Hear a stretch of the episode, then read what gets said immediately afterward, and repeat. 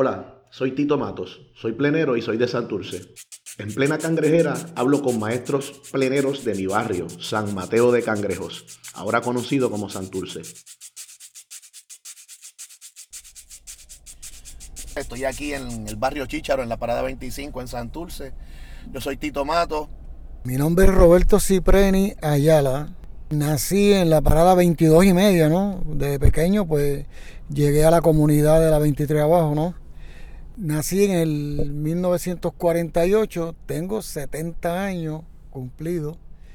¿Cuál fue tu primer contacto con la plena? ¿Tenías alguien que tú escuchabas, algún maestro? ¿Cómo es que la plena llega a tu vida? Como algo natural, ¿no? De verla. Esa es la vida diaria. O sea, la plena en la comunidad de la 23 abajo se escuchaba todo el tiempo.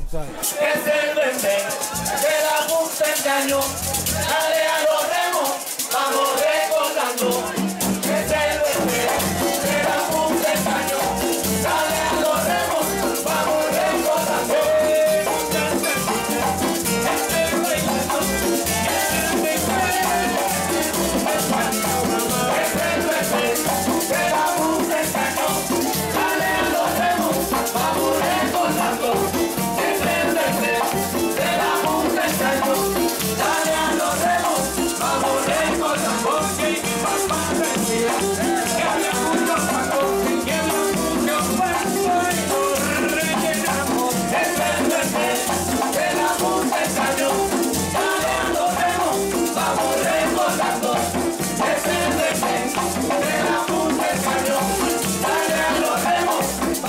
Siempre recuerdo de una señora que se, llama- se llamaba Doña Lupe, que siendo yo un niño, ellos siempre tocaban la plena, tenían una fecha exacta y salían siempre por la comunidad tocando la plena.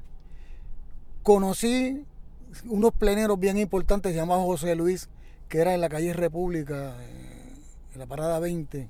Pero en la comunidad de la 23 abajo habían otros pleneros, ¿no? Porque ya estamos hablando yo de la secuencia ya cuando uno ya está más grande, ¿no? Este, Pachá, o sea, siempre me acuerdo de él, que fueron los primeros panderos que nos prestaron a nosotros. De esos recuerdos, ¿no? Y aparte de eso, ¿no? Ya cuando entramos, pues conocemos el Quinto Olivo, empezamos a conocer otros grupos, eh, Mael, Cortijo, de la calle Loíza, yo vengo caminando contigo eh, hacia la 23 abajo, que pasamos de la calle Parque, eh, llegamos a la escuela Padre Rufo, seguimos bajando, llegamos a la Ponce de León, que está el cine Matienzo, bajamos, está el New Broadway, llegamos al cine Delicia y seguimos bajando por esa ruta hasta llegar a la planta de la luz que está donde está el expreso ahora, que había un club que se llamaba Club de los Alecos. De ahí pasamos entonces, llegamos a la colectora. Ya la colectora, ya esa área ahí, ya era de los Cepeda. Eso era terreno de los Cepeda. Yo siempre los veía a ellos desde pequeño, ¿no? Ahora es que yo empiezo a recordar, ¿no? Esas son las primeras gente que uno, que uno empezó a conocer, ¿no? A los pleneros de la 23 abajo, ok. Ahí empieza entonces, eh, yo estando en otras situaciones musicales, ¿no?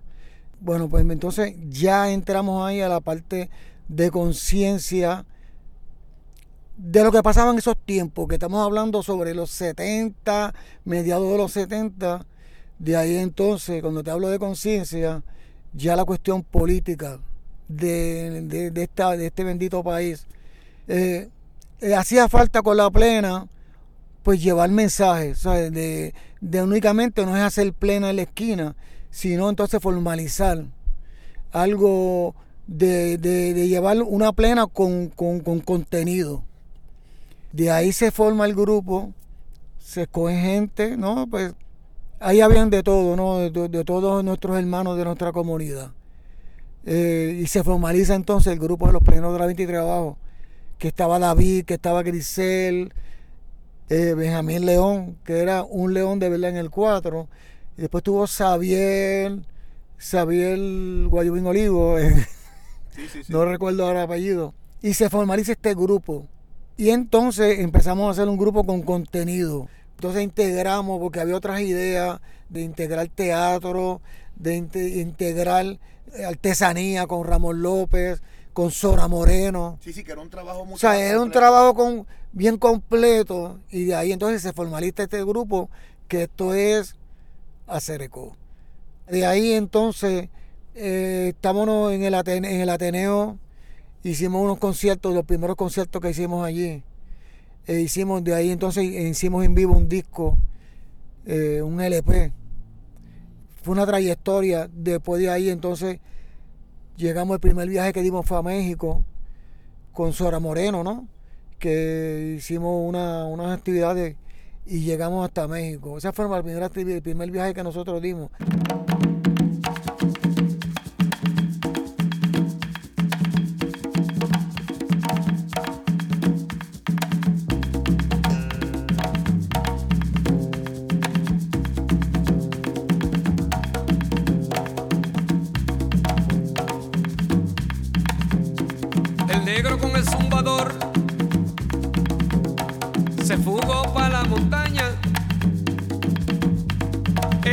Su tamboril y el jíbaro cuatro y guitarra. La luna para reventar está en su noche plenaria. Juntaron sabidurías se formaron las terrazas. Ibaro, África, Taina, de mi piel que no se apartan. Se fugó el cimarrón, se escondió allá en la montaña. Se fugó el cimarrón, se escondió allá en la montaña. Se fugó el cimarrón, Y se escondió en la montaña. se fugó el cimarrón, Ibaro que nadie engaña.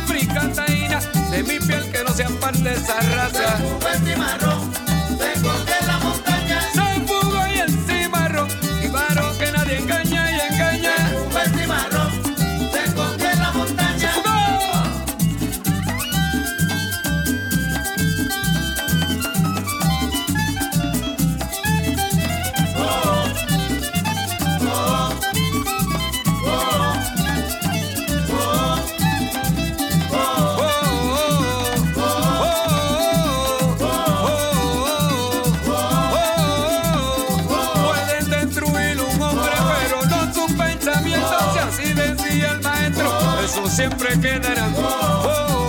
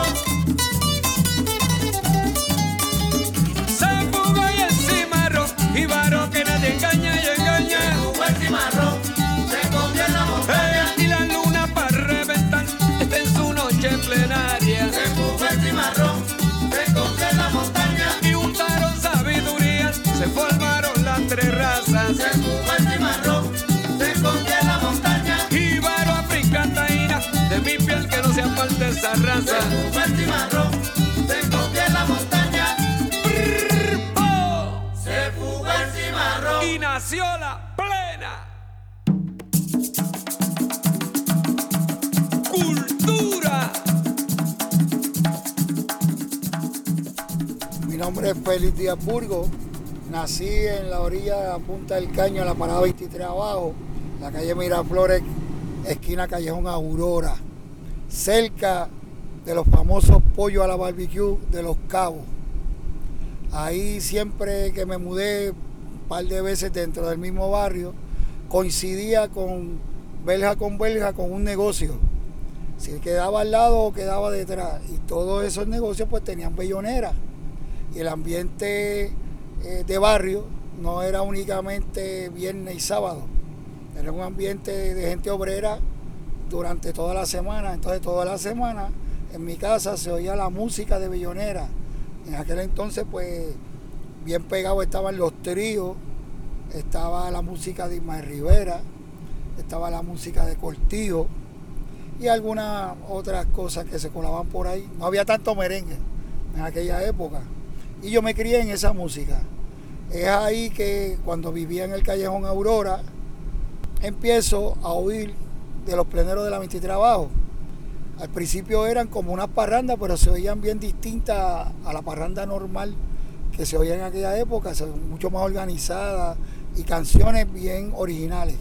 ¿Para qué da ese recuerdo inicial que tú tienes que escuchaste de los pleneros cuando ya vivías acá abajo? Diache, brother. ¿Tú tenías que edad, si recuerdas? No. ¿Adolescente? Como unos 10 años por ahí. Ok. Aproximadamente, no me acuerdo muy bien. ¿Y ahora tienes? 59. O sea, así que Casi 60. estamos ahí, estamos ahí.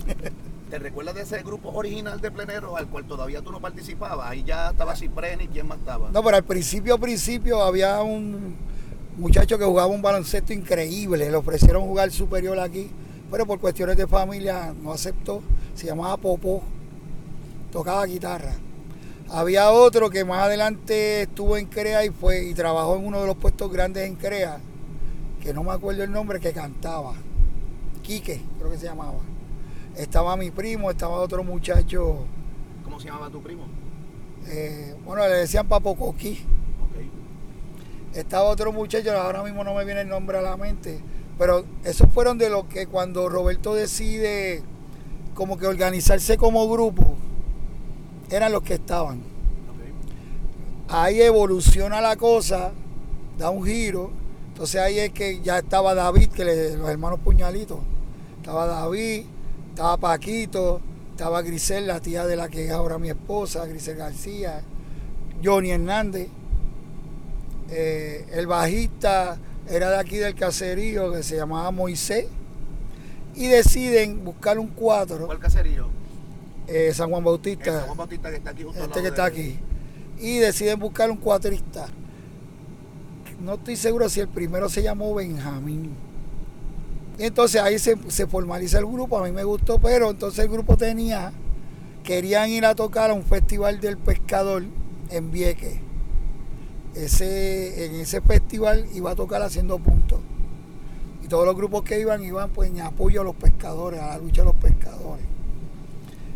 No sé qué pasó en ese trayecto, que mi primo, el otro muchacho, pues no iban para allá. O pasó algo que no iban a estar. Y en un ensayo, en la, en la casa donde viven los papás de la que es mi esposa ahora, que era en la Carrión Maduro bajando, yo voy bajando, oigo los panderos, me paro, pues miro, y me dio curiosidad. Y yo andaba con un amigo mío, se llamaba Felipe, que le gustaba.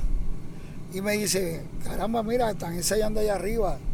Y no me acuerdo quién fue, si fue el amigo de mi primo o algo, que nos invitaron a subir. Cuando yo subo, están ensayando, me dicen, ah, tú eres el primo de Papo Coqui. Sí, ah, pues tú toca, toma. Y yo nunca había cogido una pandereta en mis manos. Y a eso estamos hablando ya que eran como 12 años. 12 años por ahí o 13. Y yo cogí la pandereta y haciendo un aguaje. Me acuerdo, lo primero que cogí fue un, un punteador. Pero entonces me preguntaron, bueno, mira, tú le das el quinto, que no tenemos nadie aquí ahora mismo. Y yo, pues, tú sabes, en el miedo que me fueran a bajar del ensayo, chamaquito, sí, sí, yo le doy un poco. La cogí, sabrás que el disparate que hice pasó con ficha. Empecé a escuchar todo lo que se había grabado del Instituto de Cultura, en la Pellonera, empecé a oír de la música, estaba bien pegado este Quinto Olivo. Y las cosas que se hacían a nivel de orquesta de Mon Rivera, eh, no sé si era César Concepción, Sí, seguro. Pero eran trabajos donde el pandero quinto no resaltaba, era un complemento más. De hecho, estaba bien subordinado. ¿A quién, a quién que recuerde, a quién le compraste tu, tu primera pandereta o quién te regaló esa primera pandereta? No, no, no. Yo, la mía, mía propia, la primera, se la compré a- en aquel entonces para mí era el mejor artesano, que era Ramón Pedraza. Esa fue mi primera pandereta propia. Del grupo había un señor que le llamaban Pachá, que los pleneros usaban unas panderetas que él tenía porque los pleneros no tenían. Después los pleneros compramos unas donde el aro era de aluminio, el cuero era de chivo. Sabrá que eso se doblaba y había que estarlas enderezando, a veces no afinaban, eh, eh, un poquito tedioso. Hasta que yo descubro las panderetas de madera, ya habíamos probado de hierro, de olla, hasta las de baño, que don Rafael Cepeda fue de los primeros que tenía, pero había unas personas de, creo que eran de aquí, de, de, de, de Guaynabo, si no me equivoco, que tenían unas panderetas de baño que ellos trajeron de Nueva York. Las trajeron ya hechas. Y un día vinieron a una fiesta de la 20 y trabajo, la usamos, etcétera. Y, la, y chacho, la madera es lo mejor. Digo, en términos de sonido, en- para mí. Y hemos probado PVC, pero la madera es madera y el sonido, la resonancia, es otra cosa. Esa fue mi primera. De hecho, mi primera pandereta fue un quinto. O sea que, volviendo otra vez a la pregunta original, tú, tú tenías más o menos como 12 años cuando empezaste a formar parte organizadamente de los pleneros y los pleneros ya tenían... No, no, yo fui a ese ensayo y tenía como 12 o 13 años. Cuando Robert me invita para ese festival del pescador, que de hecho fue a hablar con mi papá para que me dieran permiso. Ya yo tenía como unos 15 años. Ok. Cuando ya en realidad estaban como grupo y se habían organizado, se habían montado los, los- los números, se le había dado un arreglo. Y mi primera actividad formal con el grupo fue un festival del pescador.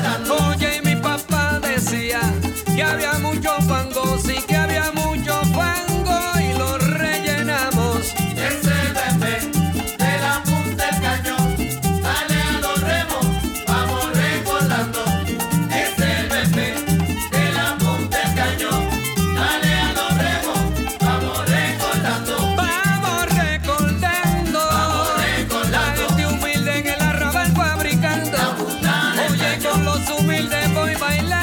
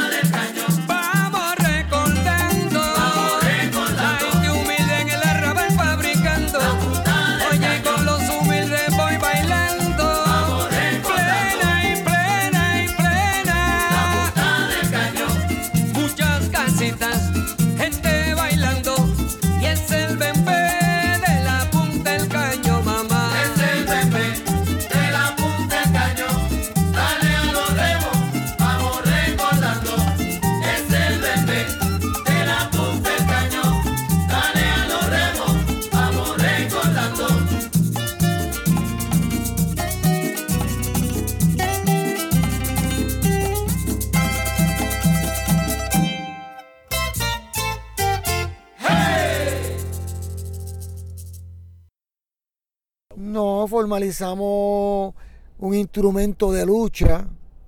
O sea, yo quiero enfatizar mucho que hay gente que no lo entiende, que esto fue un grupo que empezamos con una lucha. De ahí entonces partir estos jibaritos, como yo le decía ¿no? al grupo, contra nosotros ahora de no estar en la esquina, de estar aquí en México, estar en Rusia, o sea, es una cosa que uno, ¿verdad? Este, para uno es grande llegar a Nicaragua y compartir con otros pueblos. O sea, una cosa que nosotros no nos esperábamos, ¿no? Que, que nosotros se creía que esto era únicamente que se iba a quedar en el área del arrabal. Nosotros hacíamos tres actividades al mes de gratis. O sea, de, de- no es que de gratis, sino tres actividades que era para, para las comunidades. Sí, sí. O sea, y compartir con ellos. De ahí pues salimos, llegar a Vieques. Cuando en Vieques había, llegar allí era difícil. Cuando tener la bandera en el grupo era, era difícil. O sea, yo quiero enfatizar por ese lado porque era una cuestión real. Eso era ya a mediados de los 70, los 80 todavía aquí. Tú no podías este, exhibir la bandera de Puerto Rico. Sí, no, y los pleneros de la O 20 sea, siempre han sido y nosotros en la, en la tarima, con la artesanía de Ramón López, pues siempre se exhibía nuestra bandera. Yo creo que esa parte era bien importante, ¿no? De que si la gente quiere entender que quién era el grupo, era eso, era un instrumento de lucha. La de la 23 abajo es algo distinto, ¿sabes? Es una cuestión más movida. La letra, como yo enfatizo, es una letra distinta que da ganas de bailarla, ¿no? Tú sabes, este, es distinta, ¿sabes? La- la- nosotros hicimos, construimos algo distinto.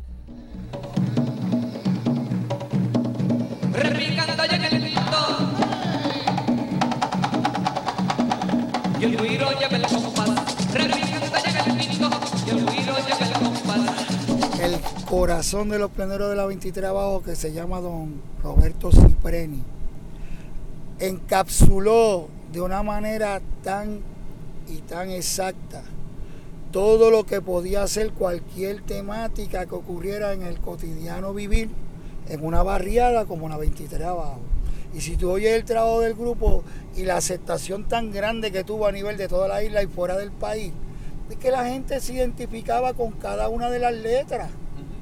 ¿Sabes? Roberto podía cantar un corito en una esquina y a la segunda vez que lo fuera a, a- a cantar, una persona sin saberlo, lo iba a hacer. Porque es que la gente se identificó tanto con la identidad de los plenos de la 23. Porque Roberto lo que hizo fue que recogió el diario vivir en cualquier comunidad y lo hizo en una letra con una melodía. Ah, y segundo, la letra de una manera que le podía llegar a cualquier persona. O sea, en una letra donde tú no, tú no tienes que tener una educación extremadamente formal para tú entender lo que dice allí. Y no solamente entenderlo, la gente lo vive. Si tú buscas anteriormente grupos así, excepto Quinto Olivo, no resaltaban tanto ese trabajo del pandero Quinto. Y de ahí en adelante me dediqué a escuchar todo, todos los estilos de plena, Cataño, Fajardo, Mayagüez, Noche de Plena, Mayagüez, excelente. En aquella época estaban por encima de todo lo que estaba pasando a nivel de plena en el país. Por decirte unos cuantos, ¿no? Entonces, pues ahí yo me dedico a buscarle más presencia a ese pandero. Entonces, entre mi compadre, Dios lo tenga donde no se mueve, eh, Chichito, Daniel Cepeda, que llega al grupo, empezamos a trabajar esa preocupación. Él en la conga con unas cosas nuevas y yo buscándole más presencia al pandero, inclusive añadí golpes como si fueran de los chachas de los batas, golpes, ah, yo tuve la oportunidad de viajar el mundo con ballet, distintos ballet, Con Arey y todo. Sí, la CIO. Compartí muchos grupos folclóricos, entre ellos uno de Haití, que me llamó mucho la atención la música folclórica haitiana, de la cual en el Caribe pues no se conoce mucho. Y tiene unas cosas pero súper increíbles, que tú dices están cruzados y son así sincopadas, son unas co- cosas intencionales, bueno, una cosa increíble. Y ahí me fui alimentando de cosas brasileñas hasta que fuimos buscándole la vuelta a añadir golpes y otra estructura a los panderos quinto como tal, incluyendo la afinación. Y ahí tuve la oportunidad de conocer unos chamaquitos que venían haciendo ruido en la calle y ya tenían fanaticada, como Tito Mato, Richard Martínez, ya Luis Daniel Cepeda tenía lo tuyo, Nuno, José Calderón, John C. Martínez.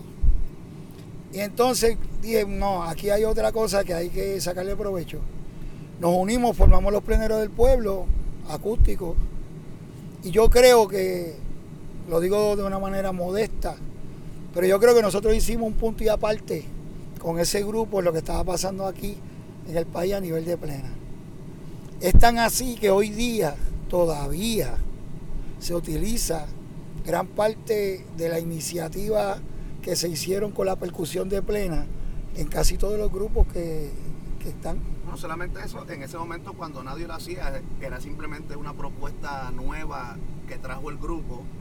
Ahora parece que todo el mundo lo hace y que es parte del lenguaje. Ahora parece que es normal cuando en realidad no, no lo Y, deja- y déjame decirte que fuimos muy criticados fuertemente por llevar los panderos quintos a otro nivel, cambiarle la, la- la estructura a los panderos eh, seguidor, puntero, donde nosotros cambiábamos ciertos golpes y jugábamos con la plena tradicional y con algo mucho más moderno de fusión.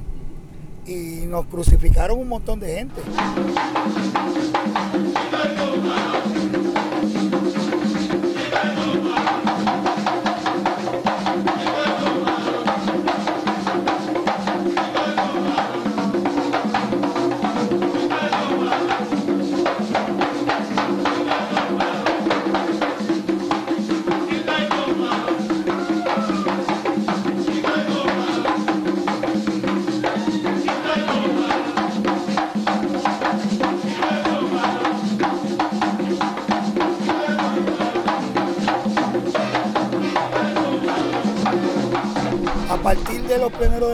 Adelante, se le empezó a dar más crédito y presencia al pandero quinto en los trabajos. Eso es una época gloriosa, entiendo yo, de la plena, particularmente para la plena de percusión. El trabajo de Félix Díaz también ha sido este, mirado eh, no solamente desde la vitrina de la plena tradicional, sino de la plena de fusión, como es el trabajo de punto y aparte.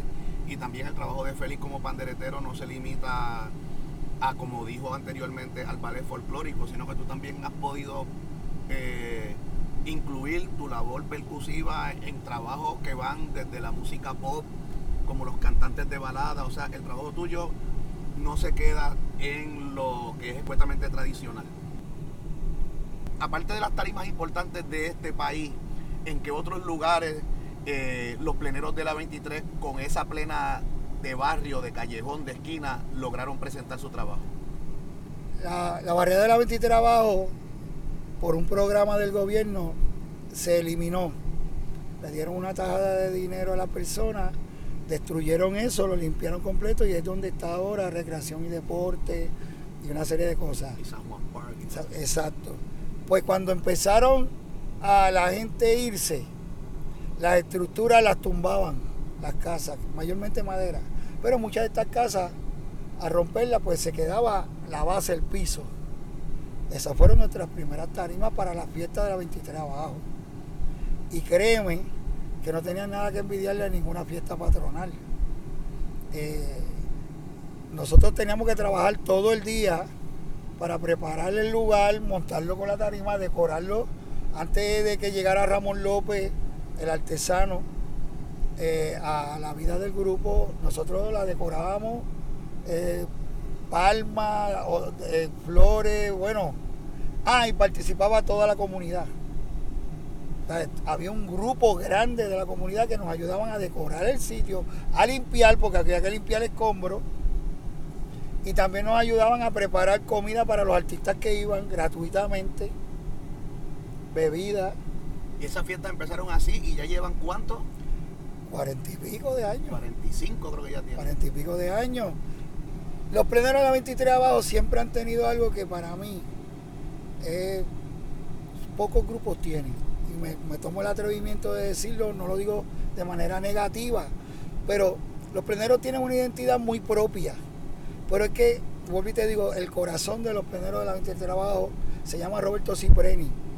Son pocas las personas que han podido capturar en una letra un estilo de vida que al tú escucharlo sin ningún tipo de explicación, tú entiendas y te veas viviendo eso que está diciendo la canción. Sí, no, en eso, en eso estamos claros y obviamente también eh, eh, en sus altas y sus bajas, pero los pleneros siempre han contado de la misma forma con un colectivo de músicos. No, no. O sea, Por, por los pleneros de la 23 han, han pasado de los mejores percusionistas de la bomba y la plena que este país ha dado, sin contar con la gente de las cuerdas. Para decirte más, Roberto traía una idea y tú que has estado ahí sabrás que no está tan fácil tú entender la idea cuando él la trae. Yo te diría que es casi extraterrestre el idioma. Y yo tuve que aprender a coincidir con él en la forma de cómo él lo ve, cómo él lo piensa. Entonces nos sentábamos a darle cuerpo. Él traía el esqueleto. Mucho de la- las variaciones de ritmo, los cortes, eh, a nivel percutivo, ¿no? Era un trabajo bastante de colectivo. Sí. Plena Cangrejera es posible gracias al apoyo del municipio de San Juan, la Fundación Flamboyán y el Museo de Arte Contemporáneo. Es un proyecto de Radio San Juan y la calle Loíza Inc., una producción de Mariana Reyes y Tito Matos. Enlace comunitario Iliana García. Edición Vladimir Pérez. Diseño Gustavo Castrodat y Gabriela Cruz. Visite nuestra página plenacangrejera.com.